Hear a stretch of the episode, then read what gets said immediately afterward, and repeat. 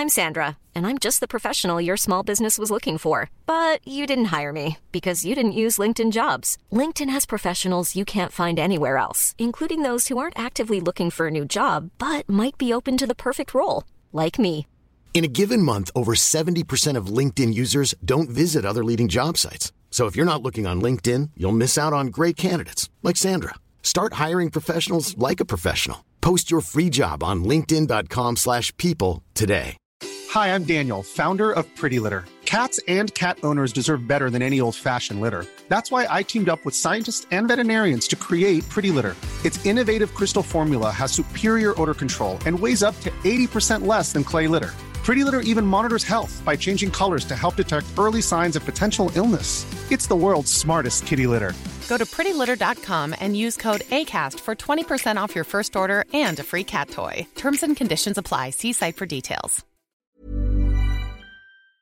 Code Source marque une pause pendant les fêtes. En attendant, nous vous proposons d'écouter ou de réécouter une sélection d'épisodes choisis par l'équipe.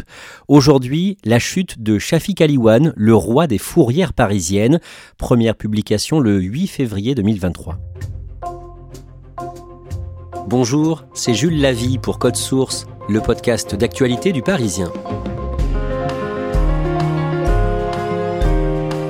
Dans une série d'articles pendant le mois de janvier, Le Parisien a raconté dans le détail une affaire de corruption présumée touchant le secteur des fourrières.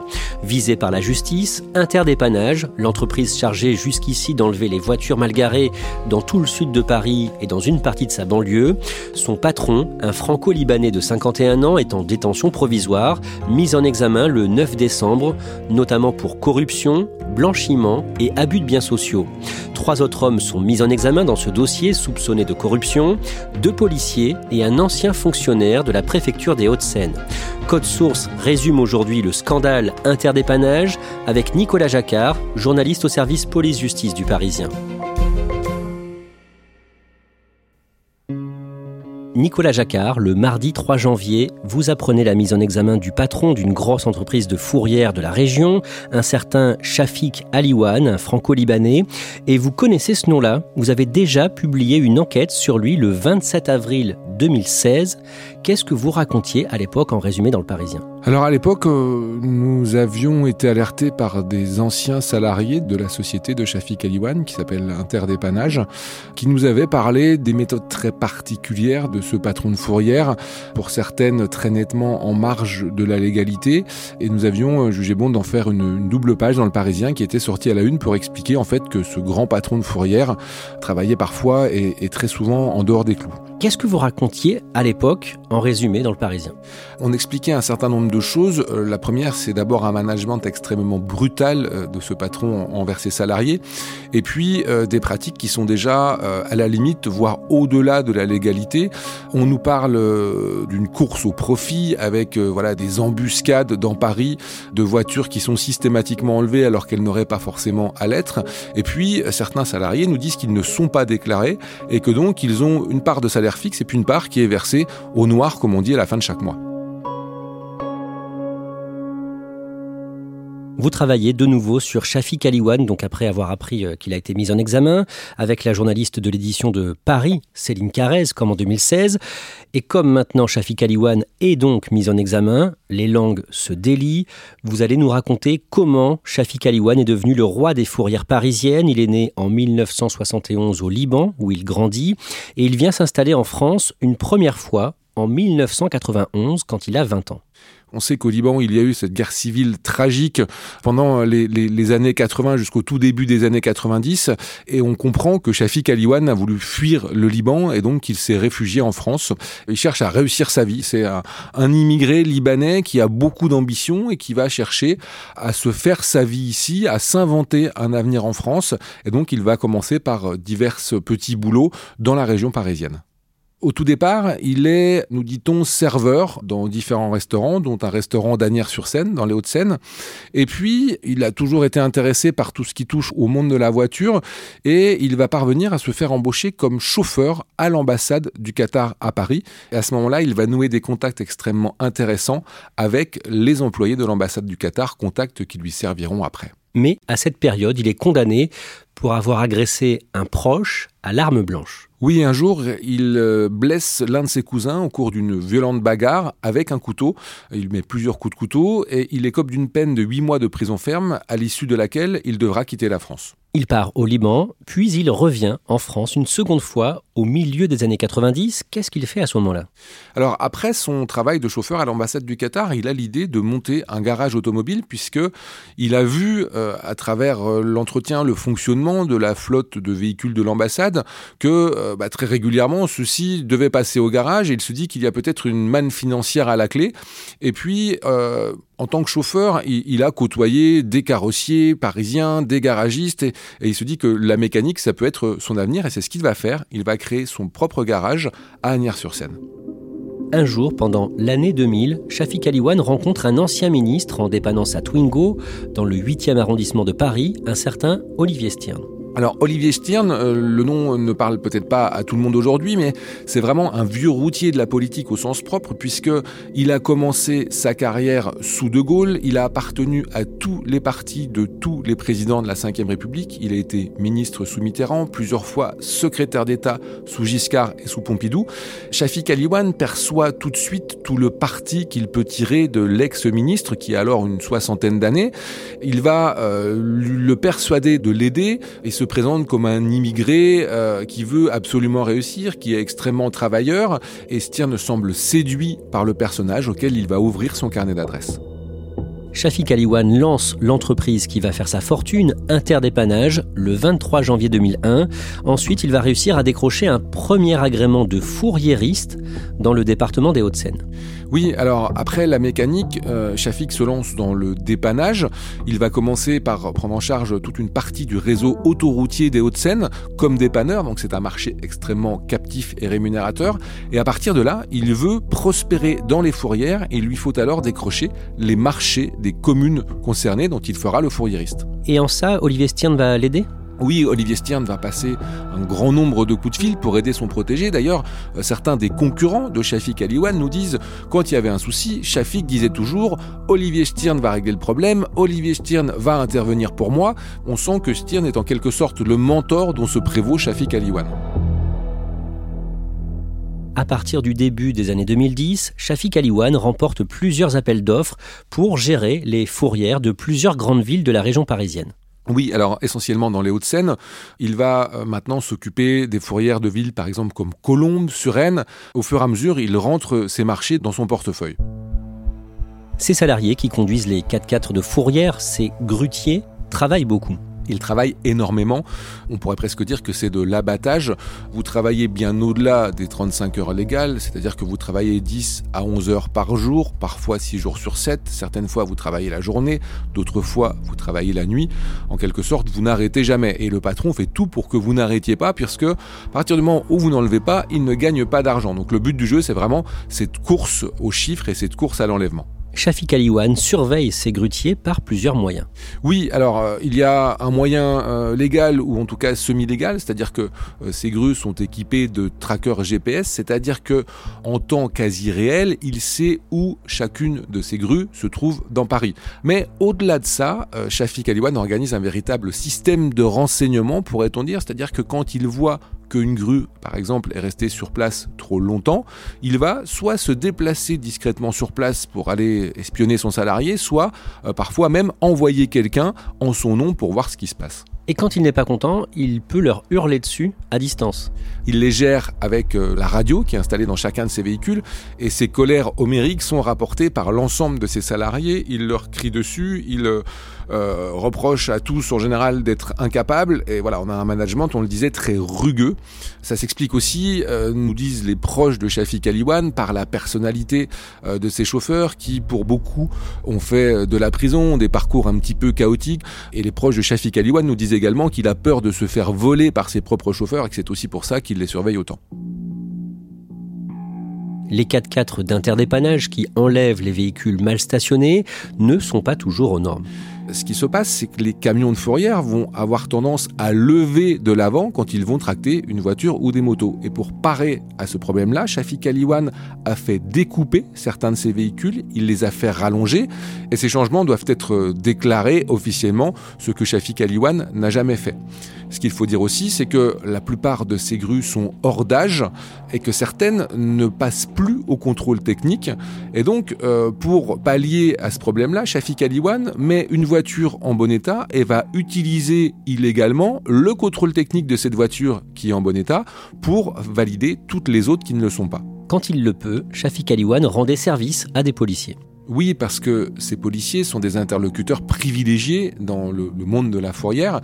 Et assez rapidement, Shafik Aliwan a compris tout l'intérêt d'entretenir avec eux d'excellentes relations. Et déjà, quand il est dans les Hauts-de-Seine, euh, il va, par exemple, les inviter à manger dans de très bons restaurants. Il va aussi, chaque année, leur offrir des bouteilles de champagne. Il va aussi leur faire bénéficier à ses contacts policiers de réparations gratuites au sein de son garage. Il a racheté en 2008 également une carrosserie. Et on comprend qu'assez vite, tous ses contacts, ses amis policiers viennent faire réparer leur voiture à l'œil dans ces garages-là. Au début de l'année 2013, il décroche un premier contrat à Paris. Oui, et interdépannage à partir de cette date va prendre une toute autre ampleur puisque il va passer de 5 à 6 communes des Hauts-de-Seine à la moitié du marché parisien des fourrières. C'est toute la moitié sud de Paris avec les arrondissements les plus chics. On parle à cette époque-là de trois préfourrières qui sont Foch, Ballard et Charletti pour lesquelles l'intégralité des véhicules qui y sont emmenés le sont par l'entreprise de Shafik Aliwan. On parle de presque 125 000 enlèvements par an. Et si vous multipliez ça par les 10 euros environ qu'il touche par enlèvement, vous comprenez le chiffre d'affaires que ça génère. Le 3 mai 2013, le Parisien raconte un incident qui montre que les 4x4 d'interdépannage enlèvent les voitures particulièrement vite. Oui, on a là vraiment l'illustration de, cette course aux chiffres, avec notamment sur les Champs-Élysées un petit garçon qui a 9 ans qui dormait dans la voiture de ses parents et ce véhicule est emmené en fourrière avec l'enfant à l'intérieur. À cette période, Nicolas Jacquard, à Paris, le taux d'enlèvement des voitures est largement supérieur à celui d'autres grandes villes. Oui, on parle là à l'apogée des fourrières parisiennes, il y a une petite dizaine d'années, euh, de 250 000 enlèvements de véhicules chaque année. C'est presque 15 fois plus qu'une ville comme Lyon. C'est une voiture à Paris toutes les deux minutes qui était enlevée à cette époque-là. Et très clairement, les élus d'opposition déjà dénoncent une course aux chiffres en disant on voit que ces véhicules ne sont enlevés que dans les alentours imminents des préfourrières. Il faut enlever vite à n'importe quel prix. Et par contre, indépendamment même du fait que le véhicule gêne ou non la circulation. Vous avez des véhicules qui sont systématiquement enlevés, par exemple sur des places livraison la nuit, alors qu'ils ne gênent personne. Parfois, les salariés d'interdépannage rendent les voitures aussitôt en échange d'argent liquide. Ces chauffeurs euh, ont très vite été connus pour leur pratique extrêmement généralisée de ce qu'on appelle le chargé restitué. C'est-à-dire que euh, quand le chauffeur euh, arrive sur un, un enlèvement, qu'il y a l'automobiliste qui ne veut pas que sa voiture soit enlevée, il y a parfois et très souvent moyen de s'arranger. On sait aujourd'hui que le plus souvent, moyennant une centaine d'euros, vous pouviez les donner de la main à la main au chauffeur qui allait reposer votre véhicule et vous le rendre. D'abord, c'est moins cher que les 180 euros d'enlèvement forfaitaire à Paris et puis surtout, ça vous évite d'aller jusqu'à la fourrière pour récupérer votre voiture. Et dans les fourrières gérées par Interdépannage, d'après vos informations, Nicolas Jacquard, des voitures sont parfois rendues alors qu'elles sont impliquées dans des enquêtes judiciaires. Ça concerne essentiellement euh, les fourrières des villes de banlieue, donc Haute-Seine plus la ville de Saint-Ouen, en Seine-Saint-Denis, où Aliwan a la main sur la fourrière. Parce que euh, sur Paris, il fait les enlèvements, mais par contre, préfourrière et fourrière sont gérés par les agents de la ville de Paris. Ce n'est pas le cas en banlieue, où Shafik Aliwan fait littéralement ce qu'il veut. Et euh, ce sont dans ces fourrières-là que peuvent être, par exemple, placés des véhicules sous scellé judiciaire, des véhicules impliqués dans des accidents mortels, par exemple, dans des trafics de drogue. Et on comprend que chez Shafik Aliwan, le fait de payer en cash vous ouvre un certain nombre de portes et de barrières et on nous a expliqué que par exemple bah, des trafiquants avaient pu récupérer leur véhicule moyennant finance, également un chauffeur de taxi qui avait eu un accident mortel et qui a voulu récupérer son véhicule alors même que celui-ci aurait dû être détruit mais qu'il a récupéré moyennant plusieurs milliers d'euros en liquide. Des voitures sont également revendues de façon totalement illégale. Oui, parce que euh, dans les fourrières sont également placés ce qu'on appelle les VHU, véhicules hors d'usage. Ce sont les voitures qui sont en bout de course, dont les propriétaires ne se manifestent pas, et l'État va payer les fourrières pour qu'elles les transfèrent à la destruction. Mais il faut savoir que dans ces voitures, certaines sont en parfait état de marche. Il y a même, nous dit-on, plutôt de belles voitures, ça arrive assez souvent, et Aliwan va euh, en quelque sorte pratiquer une forme de recyclage sauvage, c'est-à-dire que ces voitures dont il dit qu'elles ont été détruites, il ne va pas les détruire, mais il va, avec la complicité de certains fonctionnaires, les remettre en circulation. Le quotidien, ce sont des voitures enlevées abusivement, certaines rendues abîmées. Ces pratiques durent des années. On imagine que des automobilistes s'en plaignent? Oui, alors les plaintes contre Interdépannage et ses chauffeurs vont vraiment s'accumuler au fil des années, encore plus que contre les concurrents d'Interdépannage. Elles vont remonter à la préfecture de police, qui est à l'époque compétente pour les fourrières, mais on a vraiment le, sentiment qu'il ne se passe rien. Éventuellement, pour ceux qui sont les plus accrocheurs, Aliwan va consentir quand leur véhicule a été abîmé à le faire réparer dans sa carrosserie des Hauts-de-Seine, mais tout le monde lui dira qu'on est vraiment sur, sur des réparations qui tiennent plus du rafistolage et on a vraiment le, sentiment que Shafik Aliwan et ses chauffeurs peuvent prospérer autant qu'ils le souhaitent. Nicolas Jacquard, en enquêtant, vous apprenez que les fourrières de la banlieue parisienne d'interdépannage généraient chaque semaine des dizaines de milliers d'euros en liquide, donc potentiellement autant d'argent non déclaré. Est-ce que l'on sait où est parti cet argent? Oui, en très grande partie, cet argent a pris la direction du Liban. Shafik Aliwan s'y rendait très régulièrement. Il retournait dans son pays d'origine, d'abord parce qu'il continuait à y avoir ses proches qui y vivaient, et puis ça lui a permis de mettre à l'abri une grande partie de cette manne financière en liquide que les fourrières ont générée. On a une idée de sa fortune? Alors c'est assez difficile à estimer, mais euh, beaucoup de, ses proches, de ceux qui l'ont croisé, nous disent qu'il n'a jamais lésiné sur des signes extérieurs de richesse. On nous parle d'un appartement très luxueux à, Neuilly-sur-Seine. On nous parle également de voitures de luxe dans lesquelles il aurait investi. Euh, une Bentley, par exemple, revient assez régulièrement. On l'a vu d'ailleurs euh, se faire récupérer par un chauffeur et cette Bentley à l'issue d'une commission départementale de sécurité routière chargée d'attribuer les marchés des fourrières. Et puis il y a tous ces appartements qu'il posséderait au Liban. On nous parle là encore d'une dizaine de biens immobiliers, dont un appartement de 4 millions d'euros. Nicolas Jacquard, pendant votre enquête sur lui, plusieurs anciens salariés d'interdépannage vous décrivent un patron qui se sent tout puissant. C'est vraiment ça. On, a le sentiment qu'au au fil des années, Shafik Aliwan euh, s'est trouvé dans une forme de fuite en avant, qu'il a presque perdu pied avec la réalité. Et quand on lui objectait quelque chose, il avait coutume de dire il y a Dieu et il y a moi. Au mois de mars 2021, alors qu'Interdépannage a déjà une mauvaise réputation, ne serait-ce qu'avec le dossier du Parisien daté euh, d'avril 2016, l'entreprise de Shafik Aliwan conserve un contrat très important à Paris. Shafik Aliwan, qui on le disait avait depuis euh, une dizaine d'années euh, la moitié sud de Paris, eh bien continue à travailler à Paris parce que son marché parisien est renouvelé une nouvelle fois en 2021. Mais à ce moment-là, la police des polices, l'IGPN, enquête déjà sur Shafik Aliwan, ses agissements et ses potentiels complices au sein des forces de l'ordre. Et le mercredi 7 décembre, le franco-libanais est arrêté, placé en garde à vue dans les locaux de l'IGPN. Deux jours plus tard, il est mis en examen, notamment pour corruption, prise illégale d'intérêt ou encore abus de biens sociaux. Shafik Aliwan est placé en détention provisoire à la prison de la santé à Paris. Un deuxième homme est mis en examen, un ancien fonctionnaire de la préfecture des Hauts-de-Seine. Nicolas Jacquard, de quoi ce fonctionnaire est soupçonné?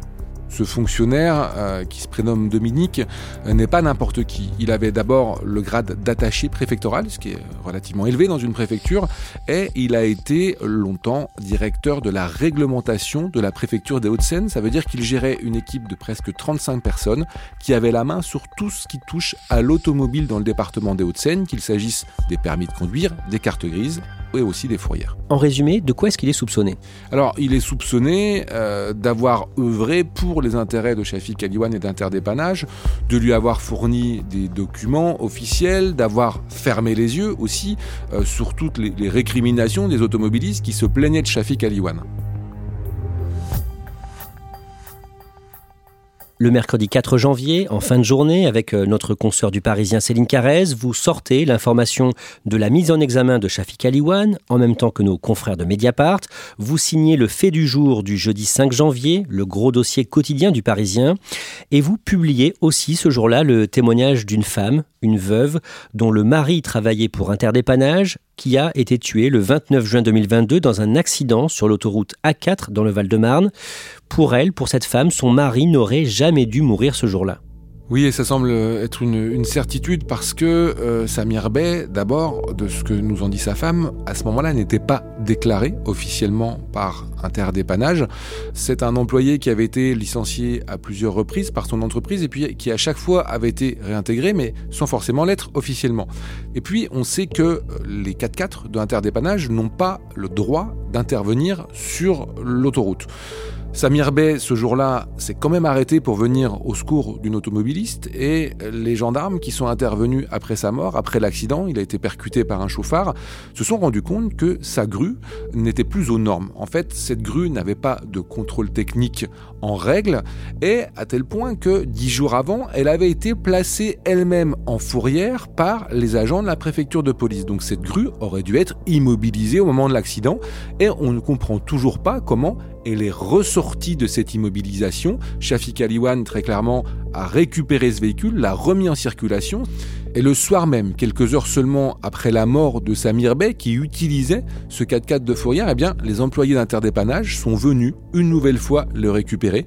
Et on nous dit que le soir même, dans Paris, cette grue était en train d'enlever des voitures.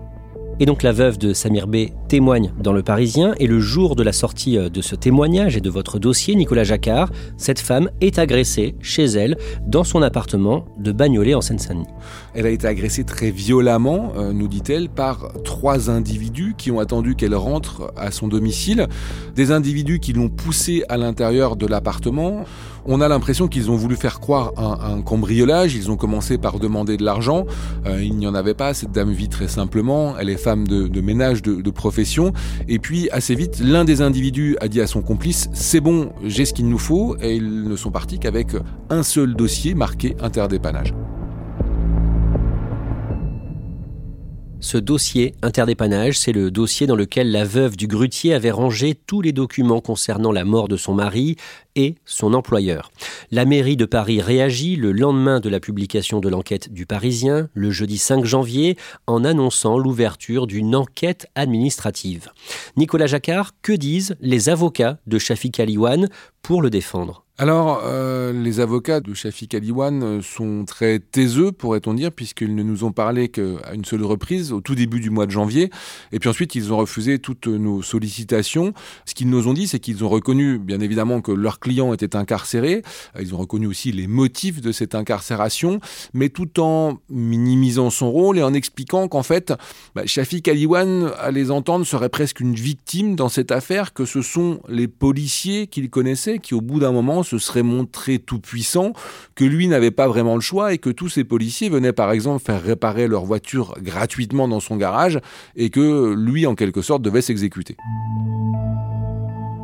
Quelques semaines plus tard, le lundi 30 janvier, deux policiers sont mis en examen dans cette affaire, deux brigadiers chefs. Ils sont soupçonnés notamment de corruption passive par personne dépositaire de l'autorité publique et de détournement de la finalité d'un fichier.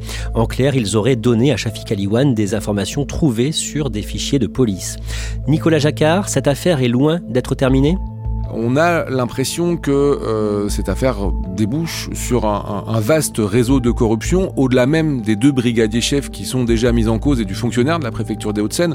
On a vu à travers notre enquête journalistique que euh, des hauts cadres policiers étaient impliqués. On nous parle de commissaires de police, on nous parle de voitures qui auraient été offertes par Shafik Aliwan à, ses amis proches. Euh, on nous parle également d'enveloppes de cash qui auraient été fournies à ces policiers par Shafik Aliwan en remerciement des services rendus. Et donc il y a de fortes chances que euh, tout cela, en tout cas pour partie, soit entendu à un moment ou à un autre de l'enquête.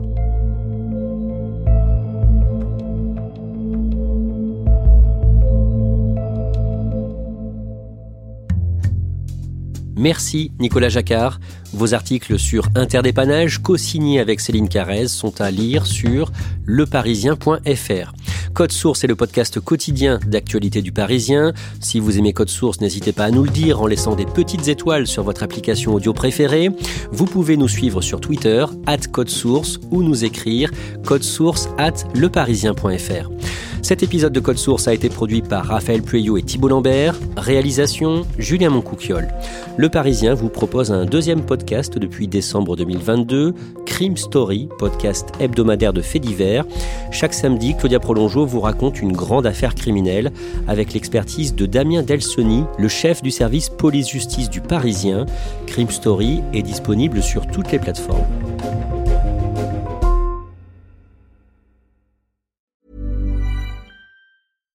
Support comes from ServiceNow, the AI platform for business transformation. You've heard the hype around AI. The truth is, AI is only as powerful as the platform it's built into. ServiceNow is the platform that puts AI to work for people across your business, removing friction and frustration for your employees, supercharging productivity for your developers, providing intelligent tools for your service agents to make customers happier all built into a single platform you can use right now. That's why the world works with ServiceNow. Visit servicenow.com/slash AI for people to learn more. When you make decisions for your company, you look for the no-brainers. And if you have a lot of mailing to do, stamps.com is the ultimate no-brainer. It streamlines your processes to make your business more efficient, which makes you less busy. Mail checks, invoices, legal documents, and everything you need to keep your business running with Stamps.com. Seamlessly connect with every major marketplace and shopping cart. Schedule package pickups and see your cheapest and fastest shipping options from different carriers. With rates up to 89% off USPS and UPS rates. And with the Stamps.com mobile app, you can take care of mailing and shipping wherever you are. Make the same no-brainer decision as over 1 million other businesses with stamps.com. Sign up with code program for a 4-week trial plus free postage and a free digital scale. No long-term commitments or contracts. That's stamps.com. Code program.